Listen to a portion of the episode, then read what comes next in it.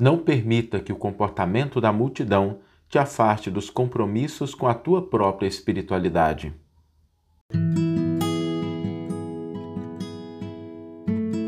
Você está ouvindo o podcast O Evangelho por Emmanuel, um podcast dedicado à interpretação e ao estudo da Boa Nova de Jesus através da contribuição do benfeitor Emmanuel. Hoje nós vamos trazer um tema baseado num evento que aconteceu, um evento muito importante na história do cristianismo, que é o Pentecostes.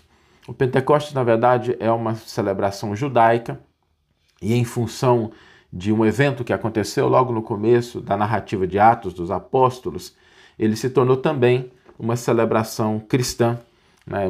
Várias denominações cristãs têm essa, essa proposta, não todas, né? mas muitas delas têm essa, ainda lembram desse evento que aconteceu, que é aquele evento que está narrado, das línguas de fogo, que desciam sobre os apóstolos, que eles falavam em todas as línguas.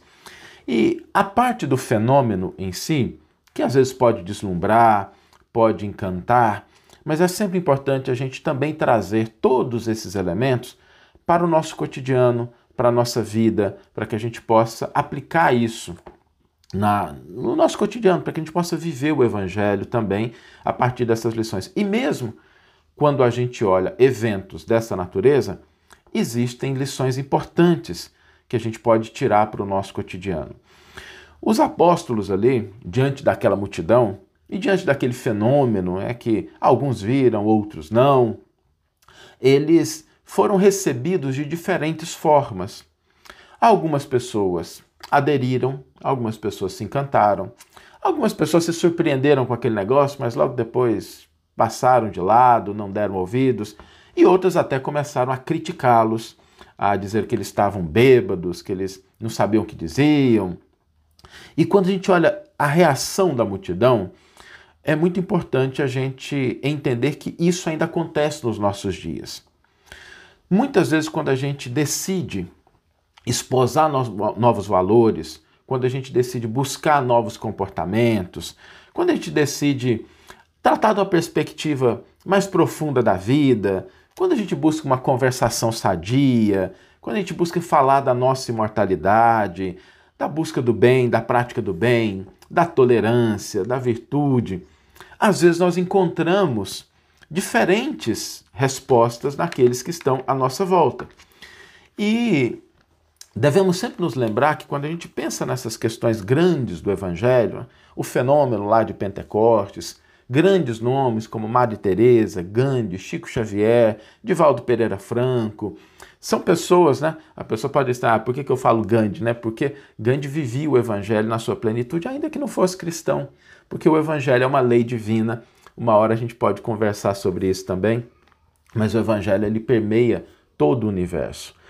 E quando a gente entende que mesmo reações de pessoas dessa envergadura encontraram respostas diferentes da multidão, a gente deve começar a fortalecer o nosso compromisso com a nossa espiritualidade.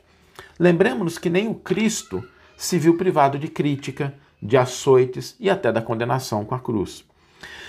Para que a gente possa entender que quando nós nos predispomos a mudar o nosso comportamento, a buscar outros tipos de valores, a gente vai ter reações diferentes da multidão. E nós não devemos nos deter por conta disso. Às vezes as pessoas desanimam com questões simples, por exemplo. Às vezes a pessoa começa a fazer o culto no evangelho no lar. Aquele momento em que a gente Abre lá uma vez por semana, em que a gente separa ali meia hora, 40 minutos, para fazer uma leitura, para internalizar uma passagem que possa nos fortalecer, para estabelecer harmonia. E às vezes a gente encontra incompreensão dentro da própria família. Às vezes as pessoas não gostam, acham que a gente está perdendo tempo, para que preocupar, isso é fanatismo, né? Para que isso? Acontece. Às vezes a gente busca uma leitura edificante, a gente fala assim, ah, vou ler alguma coisa que possa me favorecer, e aí as pessoas começam a falar assim, ah, mas por que você está lendo isso? Por que você não está lendo o jornal, as notícias? Né? Por que você não está se informando do mundo? E às vezes a gente busca ter uma palavra mais amena, mais conciliadora, às vezes a gente busca uma conversação sadia e as reações são diferentes. As reações às vezes são de incompreensão, são de crítica, mas é preciso a gente lembrar que quando nós estabelecemos um compromisso com a nossa própria espiritualidade, com o nosso próprio crescimento, a opinião das, da multidão deve contar pouco.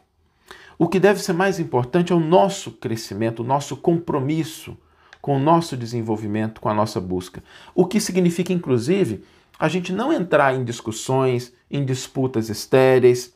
Se a pessoa não quer ouvir, nenhum problema. Façamos com o nosso exemplo, com as nossas atitudes, com a nossa postura, esse compromisso de crescimento. Porque é através disso que Deus se manifesta no mundo. É através das nossas atitudes, do nosso comportamento, da nossa vinculação com o bem, que a luz vai brilhando cada dia mais no mundo, que as pessoas vão se tornando mais conscientes.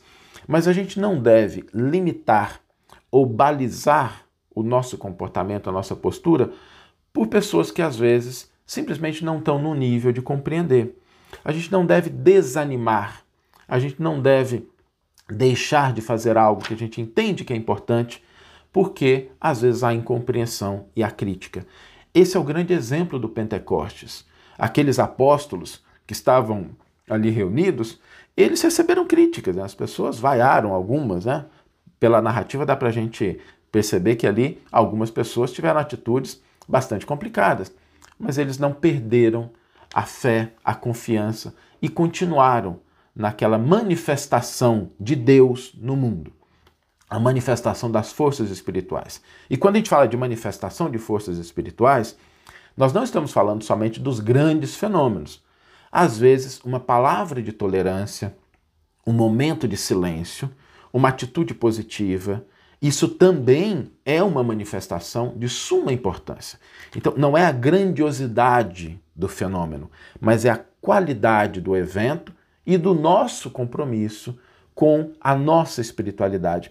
Lembrando sempre que, como diz o Evangelho, a árvore que merece maior dose de cuidados do agricultor é aquela que está produzindo.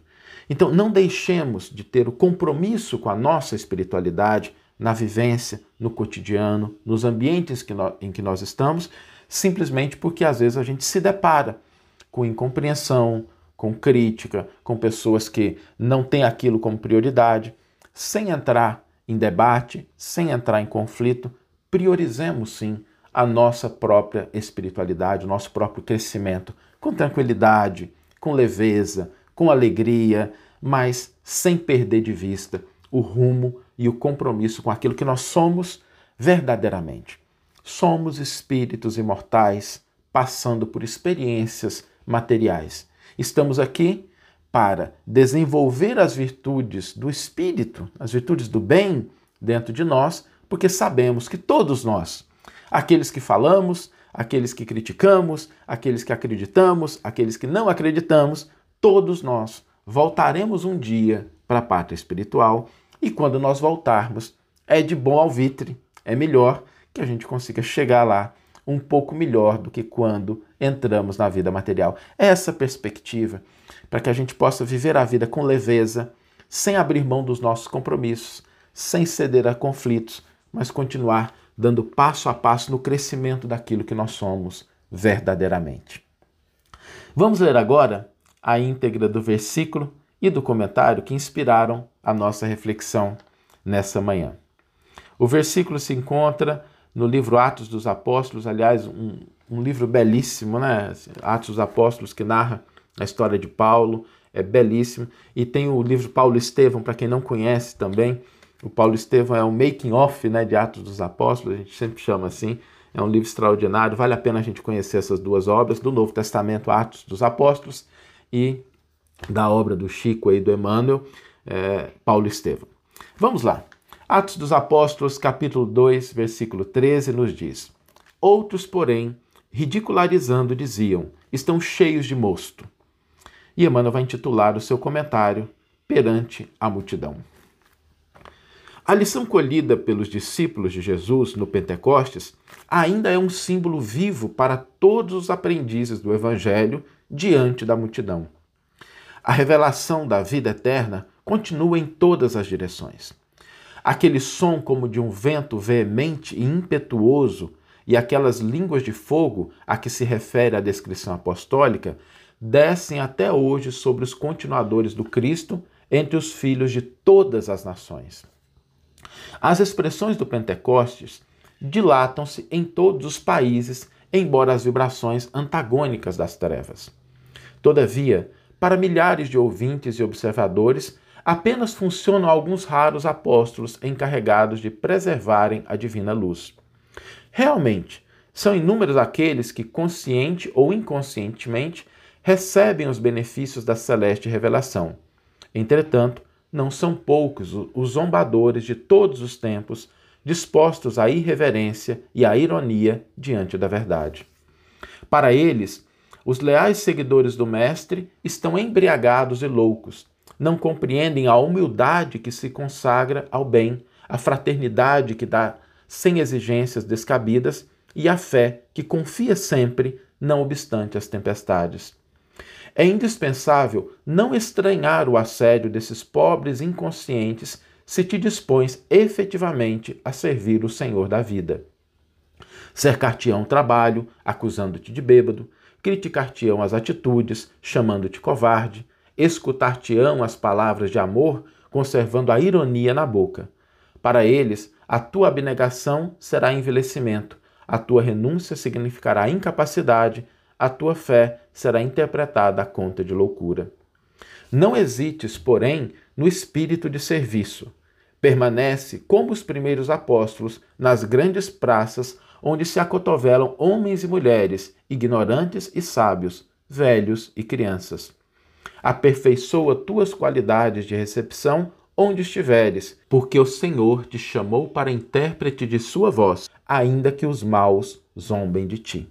Que você tenha uma excelente manhã, uma excelente tarde ou uma excelente noite e que possamos nos encontrar no próximo episódio. Um grande abraço e até lá!